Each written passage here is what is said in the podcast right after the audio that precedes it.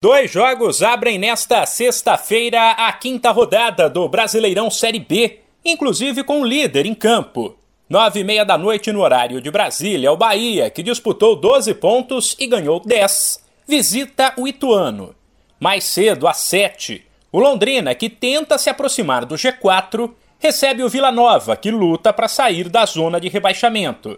Já no sábado serão mais cinco jogos. Destaque para Chapecoense e Cruzeiro, 7 da noite. Duelo entre equipes separadas por apenas um ponto.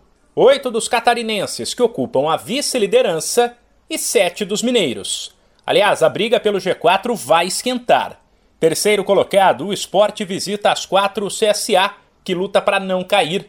E o Grêmio, que é o quarto, recebe o Lanterna CRB, às quatro e meia.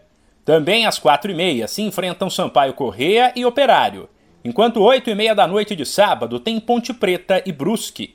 No domingo a bola rola pela Série B logo cedo, às 11 da manhã, quando o Criciúma, que está no meio da tabela, de olho no G4, mas ameaçado pelo Z4, recebe o vice-lanterna Novo Horizontino.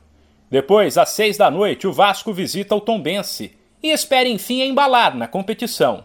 O time da Colina começou mal, viu a pressão aumentar principalmente sobre o técnico Zé Ricardo, mas no meio de semana conseguiu a primeira vitória diante da Ponte Preta e pode entrar no G4 no fim de semana.